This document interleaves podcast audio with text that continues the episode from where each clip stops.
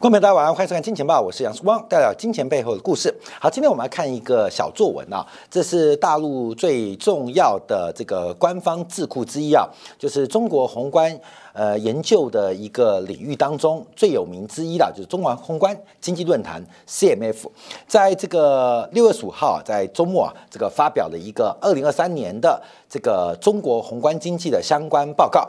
那我们先破题做观察，先破题做观察，也就是目前中国的这个智库在为货币政策跟财政政策在开始写作文啊铺梗。我们之前常常节目当中啊，会针对啊这个美联储的一些研究报告，美联储的一些高级的专家或是智库的学者所做的一个呃论文的发表，来判断美联储下一步的动作。因为任何的政策都需要顶层理论的支持，顶层理论的支持。所以，我们今天啊，要一定要先破题，要大家了解到，也就是目前中国顶层智库正在理论上。开始疯狂的作文比赛，那这个作文比赛就是暗示的，不管是强刺激还是大放水的政策，可能在不久的将来即将问世。啊，在不久将来就要问世。所以，我们今天要先从一个比较宏观角度观察这篇小作文啊，这个是大作文啊，就是目前中国的智库在为中国的强刺激还是大放水开始做理论上的准备。跟这个支持，那有了理论的呃这个底底底层支持啊，才会有一些强刺激的一些这个政策会出台。所以再次提醒哦，因为我们这个节目当中啊，有一些大家破题啊，有时破题是尾巴给你讲这个结论啊，但我们先讲结论，你不要看看看看看歪喽，因为中间会讲歪。但你要知道这篇报告，你现在也可以直接呃。关掉啊！这个节目转台了，因为已经讲完了哈。就是反正中国的强刺激跟大放水正在准备跟热身之中啊。这个要作为破题啊，我一直强调这个重点，因为这是结论啊。我们把结论摆在前面。好，我们看到呃，特别是针对啊目前中国经济的发展啊，有做了很多的一些批判，有很多的研究，有很多的一些方案的提出。那其中有一个重点，就五个二十 percent。五个二十 percent，这五个二十 percent 的一极端反常的经济表现，让中国经济出现了非常大的风险。那这五个反常啊，他提到了第一个是目前青年失业率超过百分之二十。在这一次啊，这个报告当中啊，就中国宏观经济论坛啊，也就是报告撰笔人中国人民大学国家发展及战略研究所教授刘晓光。这刘晓光是属于官方智库的一个很重要的年轻学者啊，所以他提了五个反常。这五个反常有个重点，似乎是不可被修复的，不是不可持续哦，是不可被修复的。所以这个五个矛盾点极大，除非用霹雳手段。可能在自然经济的发展当中，它是不可能被修复的。政府或官方必须用极霹雳的行为来扭转现况。所以，第一个问题是青年的失业率超过百分之二十；第二个是工业的这个企业利润。增长速度同比下滑百分之二十。第三个是地方所依赖的财政收入，所谓的土地出让金下滑了百分之二十。第四个是房地产的新屋开工面积下降了百分之二十。最后一个是消费者的信心指数缺口来到百分之二十。他用五个百分之二十来做一个观察跟研究，而且再次强调是。不可被修复的，所以代表问题极为严重哦。你要靠到市场力量来自然做修复，难度很高。那我们要注意哦，因为北京跟华盛顿一个是这个社会主义，一个是资本主义啊，所以华盛顿可能更多的是用市场力量去做修复。那当然，北京的官方就会用社会主义，希望政府出手来改变市场上不能改变的矛盾。或一个极端恶劣的经济情况，所以这个五个极度反常，我们就要开始分析哦。所以我们现在开始往下讲。所以第一个你要有心理准备，就是这篇分析完我们会讲歪哦，会讲偏哦啊，注意哦。但重要的你要知道，中国的智库在开为开始为中国的财政、货币或是行政政策开始从顶层的理论进行一个打底的工作，为了是支持。强刺激跟大放水政策有理论基础，而这个理论基础直接点明了五个矛盾点啊，五个反常状况，五个二十 percent，它是靠市场经济是不能被修复的啊，这个是重点。好，我们观察这五个问题啊，这五个问题，因为等一下大家要说观察啊，今天直播啊，直播。直播为什么直播啊？因为这个这个今天啊，时光跑出去玩啊，跑去看了很久没见到的蔡生蔡老师。因为这个疫情期间啊，这个蔡生老师啊，这个闭不出户啊，也不接客人哈。虽然时光曾经去过一次，可是都要戴口罩啊。他对于这个呃疫情的传染，他是有高度的一个戒备跟安全的考量啊。疫情结束之后，今天就去看看他的大花园啊。这个花园啊，经过这个两年多的变化，真的变得非常非常的漂亮。那他的家的狗。他家的猫啊，基本上好的还是很好，那有的被捕兽夹夹断了啊，脚趾头没有了啊，蛮可悲的。所以就看看这个呃，这个去见故人，也向这个蔡神老师啊来求求教啊求教。那蔡神蔡老师啊，他基本上什么都很好哈，唯一有个地方需要大家帮忙啊，需要大家帮忙，就是他的这个订阅者卡在九点七万户，他就心中有门槛啊。事实上，蔡老师啊，他不缺钱也不缺名，大家听说啊。这个进那个 YouTube 十万订阅户的时候，会有一个奖牌。他没看过这个奖牌，他说：“世光你没有？”我说：“我有，而且我还不止一个。”他听了之后就有点羡慕。他说：“那世光，我怎么样才能让我的订阅户变成十万人呢？尤其他现在很少做免费推广的节目，所以这个十万订阅户很难。所以我知道很多金钱豹观众朋友常常在这个择时的当中或择股当中会收看蔡生蔡老师的节目。那请大家点个订阅啊，点个按赞啊，点个小铃铛，完成他的心愿啊，完成他的心愿啊，就是到底。” Y T 啊，YouTube 的十万人的奖牌是圆的、方的、黄的、黑的还是红的？他想看一看啊，请大家多多支持啊，多多支持，因为他差一点点啊，差一点。是光考虑他买下他的别墅吗？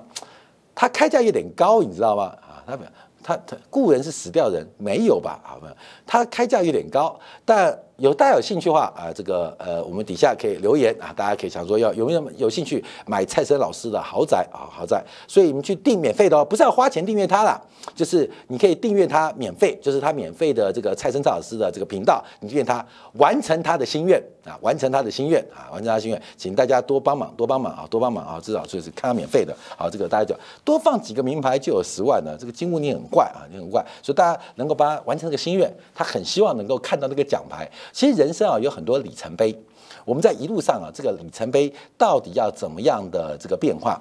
像明天啊，又有人找我去。就电视台合作，我就不知道找我干嘛，我要去研究一下，就是干嘛合作。就人生有很多里程碑，我们中间留下哪些的一些记录啊，对他很重要。所以你小小的一个动作就可以完成蔡生老师啊这个大大的心愿，请大家多帮忙。好，回回来讲，所以今天为什么直播啊？为什么直播？绕好大学嘛，为直播？因为这个跑出去玩回来都已经两三点了，加上我们团队准备时间，所以直播方案为大家服务，呃，为大家服务，说工商服务广告帮拉客户啊，帮拉客户。好，我们看一下。五个二十 percent，五个十 percent。那他有提到整个背景环境，因为中国目前复苏有三个阶段啊，第一个是社会秩序跟交易修复阶段，第二个是资产负债表的全面修复阶段，第三个是常态化的扩展阶段。那一二三啊，这跟蒋介石的三阶段一样，蒋介石的三阶段叫宪法三阶段：军政、训政跟宪政。蒋介石永远停留在。军政，直到他打仗打输了，就变成训政了啊！这最后老了，他儿子才变成宪政。所以虽然讲一阶段、二阶段、三阶段，但通常永远在第一阶段，而且在第一阶段。好，我们看到就目前如何在供给需求双方能够恢复成长来做观察。那第二个阶段就是资产负债表的这个修复，不管是企业利润呐。老百姓的就业啊，还有财政收入的恢复啊，那这个是第二阶段。第三个阶段啊，资产负债表的这个增速跟这个扩增速度跟经济的增速能够相匹配啊，这是第三阶段，那是个理想的一个层面。所以中国目前有蛮大的麻烦，这是中国官方的一个这个最新智库的一个讲法。好，那我们再看五个二十 percent，从这五个二十 percent 叫做观察。第一个是青年失业率二十 percent 哦啊，因为这个问题非常。敏感，除了官方能谈之外，没有人能谈啊。只要你讨论这个数字数字，只要你客观分析啊，你就会在大陆的这个平面啊、媒体啊、各各个平台被禁言啊，被禁言啊。所以基本上，所以讨论大陆。失业率、青年失业率，现在大陆当中啊，变成一个非常敏感的关键字啊，敏感关键字，只能讲好，不能讲坏。可是国家智库就不一样啊，国家智库啊，国家智库，国家智库跌点破，好像这个新增就业数据跟实质就业数据有超过七百万的落差，嗯，就是提他挑战了国家统计局的数据啊，跟实质就业数据有极大落差，而且他自己的观察，去年的时候啊，去年失业率。青年失业率就十六二十四岁是百分之十八点二，到今年是来到二十点八，而且他们做出一个很重要的判断，哎，这就恐吓喽啊！不懂经济也要注意哦啊！青年失业问题不是一个周期问题，而是一个系统问题、趋势问题。智库判断，青年失业问题可能会持续十年，短期内会不断加剧啊！这是经济分析。后面这句话啊，就是变成大家读了，倘若处理不当。可能会引发经济里外的社会问题，甚至成为政治问题的导火索。所以这一篇智库啊，除了分析基金问题之后，其实已经有极高的政治的指导性啊，大家特别了解哦。所以回到原点哦，看到没有？等一下讲了二十分钟，你可看可不看？重要的是什么啊？大陆的关键智库已经开始写作文，为中国的强刺激跟大放水做理论的安排。所以你懂失业率也好。你不懂失业率也好，你懂失业率跟物价关系也好啊，你不懂也好，什么菲利普曲线啊、普利菲属线啊都不重要啊，不重重要是所有党员跟领导知道，假如处理不当，社会问题，甚至变政治问题，那就一定要处理哦啊，这个处理哦。所以目前观察，第一个是青年失业率问题非常严重。那他提到为什么青年失业率那么严重？主要就是新增的就业岗位不足啊，新增就业岗位不足，尤其是青年人，青年人他们的这个市场的就业主体或创造就业就业主体，主要是生产性的投资，特别是民间生产性投资，民间投资增速放缓，会严重的削弱新增就业岗位的创造能力，这是导致青年失业严重。劳动力市场的需求不足，来自于民间企业的投资不足，而民间企业什么投资不足？生产性的投资不足。那有没有恢复的机会？没有恢复的机会啊，没有恢复机会。等一下我们做说明啊，为什么没有恢复机会？他自己也提到了，因为针对民间投资下滑趋势啊，没有找到解决方法。哎，我跟你讲，世光这半年来一直说，一直说没救，没救，没救，没救。我跟你讲哦，这是大陆最重要智库。他也说没救，只他没有没救两个字。民间投资下滑，我们没有找到解决方案，那不就没救嘛？有没有？熬一熬一熬一，说到急诊室，我说没救。杨世光这个医生烂死了，你不看一看？我看说没救嘛。好，换医生啊，换了这个智库啊，他说我们没有找到解决方案啊，我们找到救助他的方法，那不就也是没救吗？只是用词一个是比较人话哈，一个是比较官话，所以官方。也说没救，后面有这官方智库啊，没救，只能依靠政府投资来替代，而政府投资不能弥补这个民间投资，甚至啊，甚至啊会排挤民间投资，哎，尴尬来了。所以青年就业怎么解决？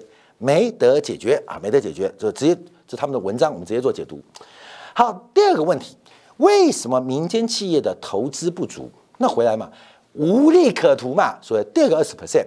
整个大陆工业企业利润的绩效或分布显著恶化，市场需求不足。现在是市场需求不足哦，之前是生产成本太高，去年是生产成本太高。现在是市场需求不足，而且显著恶化啊，显著恶化。所以过去啊，这半年当中，我们对不管是大陆的股市、人民币的汇市表现，我们都非常的保守。这个粉丝刚刚有问我啊，就是说，其实戴维斯双杀怎么还没有出现啊？美股怎么还没有跌啊？台股还没有四位数字啊？你慢慢等啊。那我们这半年不叫你去看空大陆资产吗？是不是？所以，我们做财节目啊，非常辛苦啊。我们要满足你的主观情绪跟信仰，并不是客观问题。我们讲哪个好，哪个坏哈？其实你要做投资决策，有你主观判断的机会。假如你看空什么，而世光也看空什么，你就觉得好棒棒做了。假如你不看过什么，可是世光跟你讲这个会跌，你不相信啊，不相信，然后你就当做没发生啊，没发生。事实上，对于大陆经济的放缓而且悲观的预期，我们也是非常精准的啊，非常精准的。那现在是证明啊，强调两件事情，一个是大陆最重要的财经智库，第一个是为强刺激大放水做准备。哎，又说有人说说废话，又怕你看看忘记重点。第二个就是告诉你。金钱豹看的有多精准啊？有多我们团队有多强啊？二零二三年绩效恶化，主要就是市场需求不足，那企业不得不大幅的降价促销，实现以价换量，也导致工业建立下滑。所以第一个，企业不赚钱，所以不会有新增就业的机会。那这个智库宏观论坛他提到，本轮经济啊，第一个需要有修复为观的基础。我昨天节目提到，我们做投资。利润的来源来自于宏观经济，超额利润来源来自于微观分析啊。这这边这个话也是相互呼应啊。所以既要有微观的基础解决能力问题，也要充分调动市场主体经济性，解决的是意愿问题。有意愿吗？有意愿吗？看到没有？我们底下有很多大陆的好朋友会留言呢。你是大陆的企业家吗？视光有非常多的智库跟好朋友们给我第一线反映了目前大陆投资碰到的问题跟疑虑，太多问题了啦。所以这个意愿问题怎么办啊？进一步挖掘为供给侧改革进行降成本的核心，减税降费。好，我们来啊，来来来，不减税降费。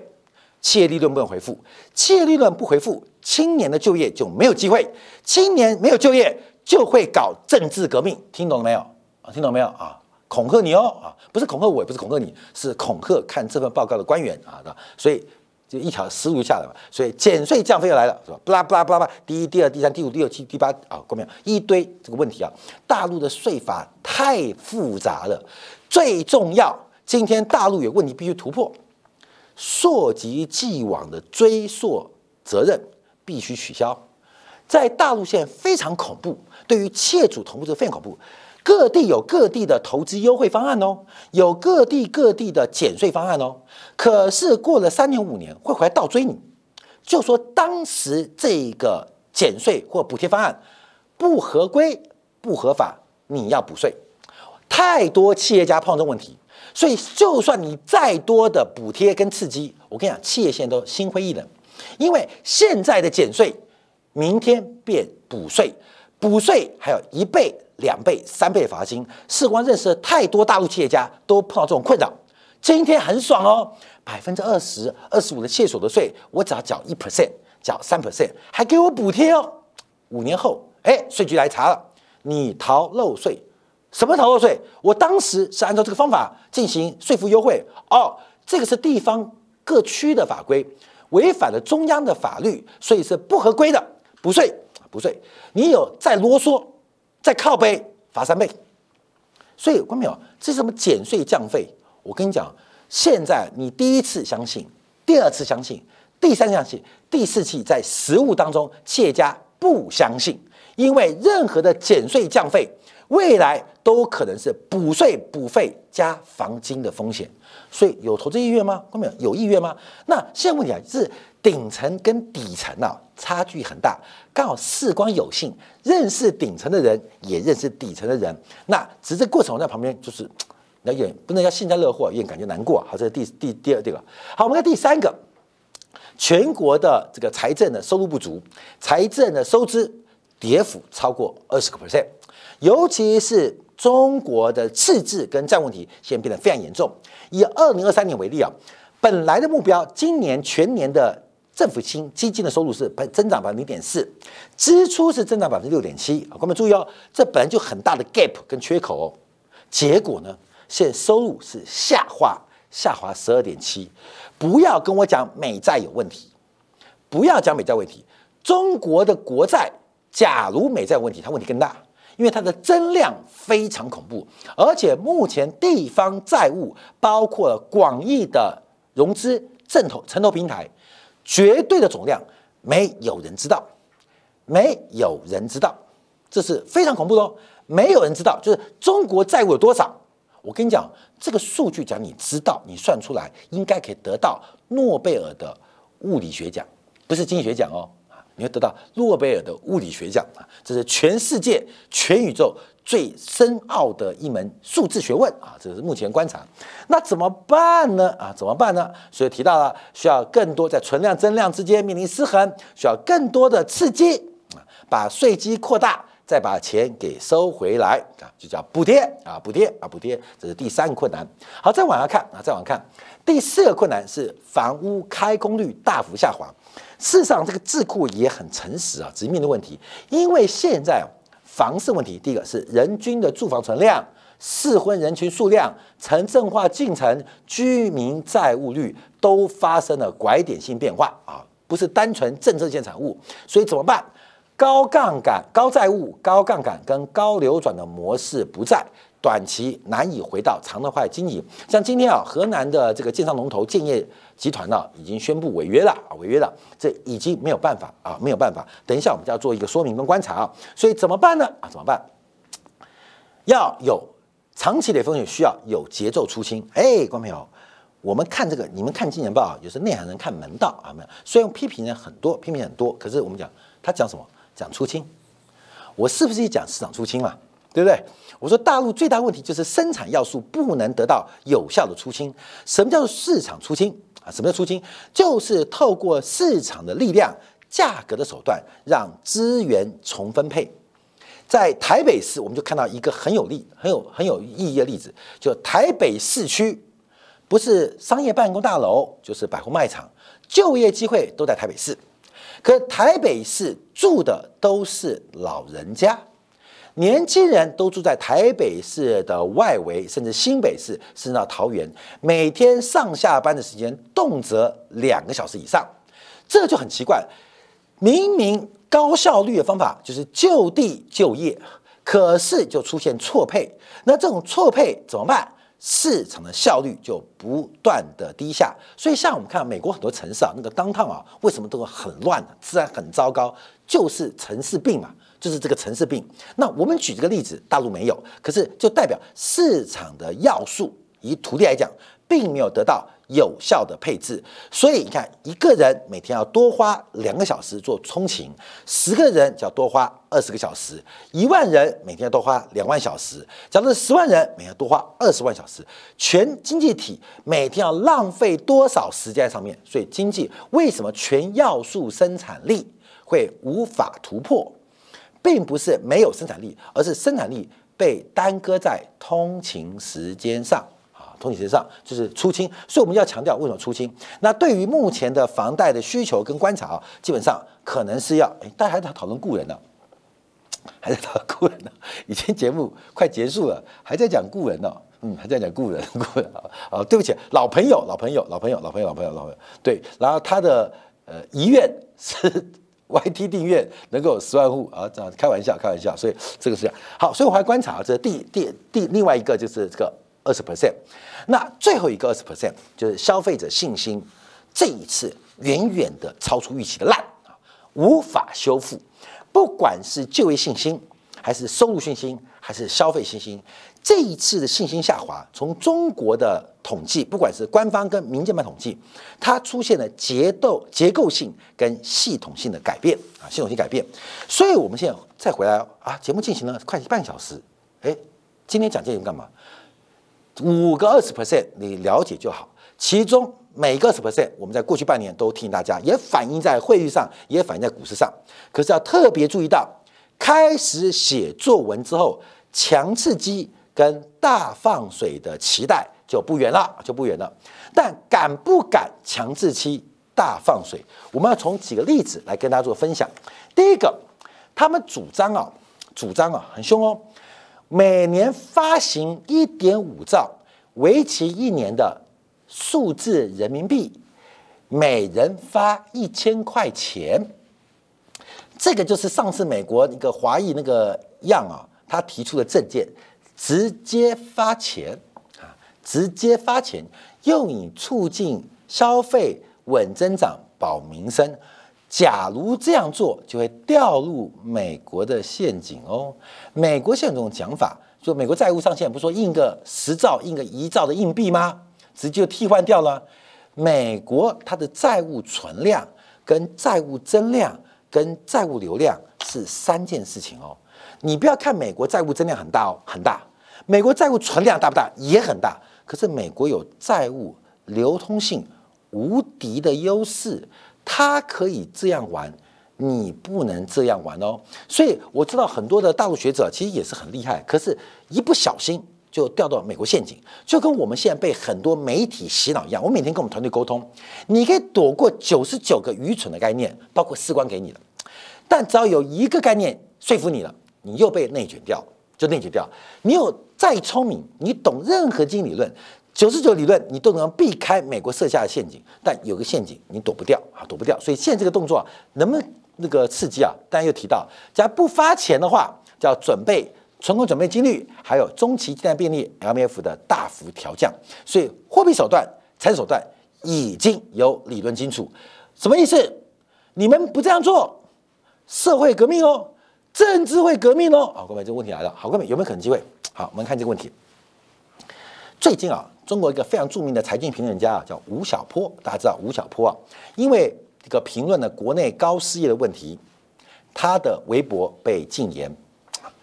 一个中年男子讨论考讨论了青年的失业率，导致他中年失业啊，你懂意思吧？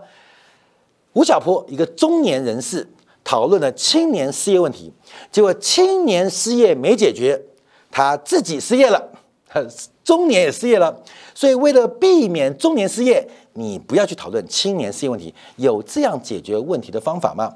我要跟大家报告，刚刚前面提了很多生产性投资，为什么我们不乐观，也不敢期待，只能对于强刺激、对于短暂的行情有所准备？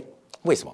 我们举例啊，美国的制造业或甚至啊，很多叫做制造服务业。请问微软是制造业还是服务业？请问 Google 是制造业还是服务业？你觉得是服务业吗？它应该是制造业吧，制造服务业。我们就以最近的 AI 人工智能的热潮做观察。我们常讨论的是算力，NVIDIA 的 GPU，算法不懂啊，所以就不会炒作。算力重要还是算法重要？是算法重要还是算重要？都重要。可是最重要是在算力算法它的基础的粮食、基础的 data 很重要。基础的 data 必须够多，大数法则必须够完整，必须够干净，才能在强大的算力或优秀的算法中出现一个优秀的答案。好，关没有，美国在这方面已经掌握一个优势哦。请问中国这个优势吗？中国这个 AI 人工智能，不管你算法再优秀，还是你买到 NVIDIA 的晶片，可是喂进去的数据是大量被修正跟污染的。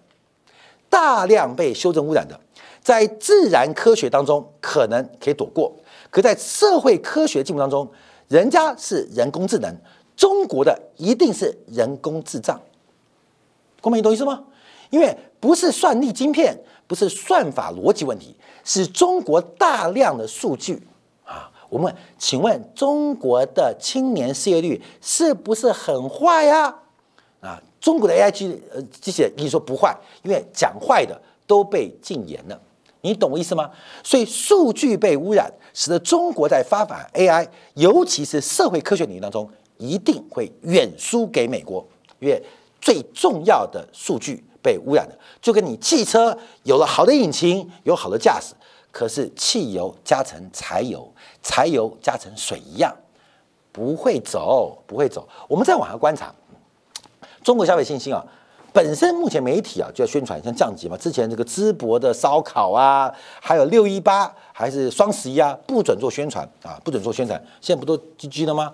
你不让电商去炒热这个呃这个购物节，那必然消费者会遗忘跟淡忘消费的一个机会。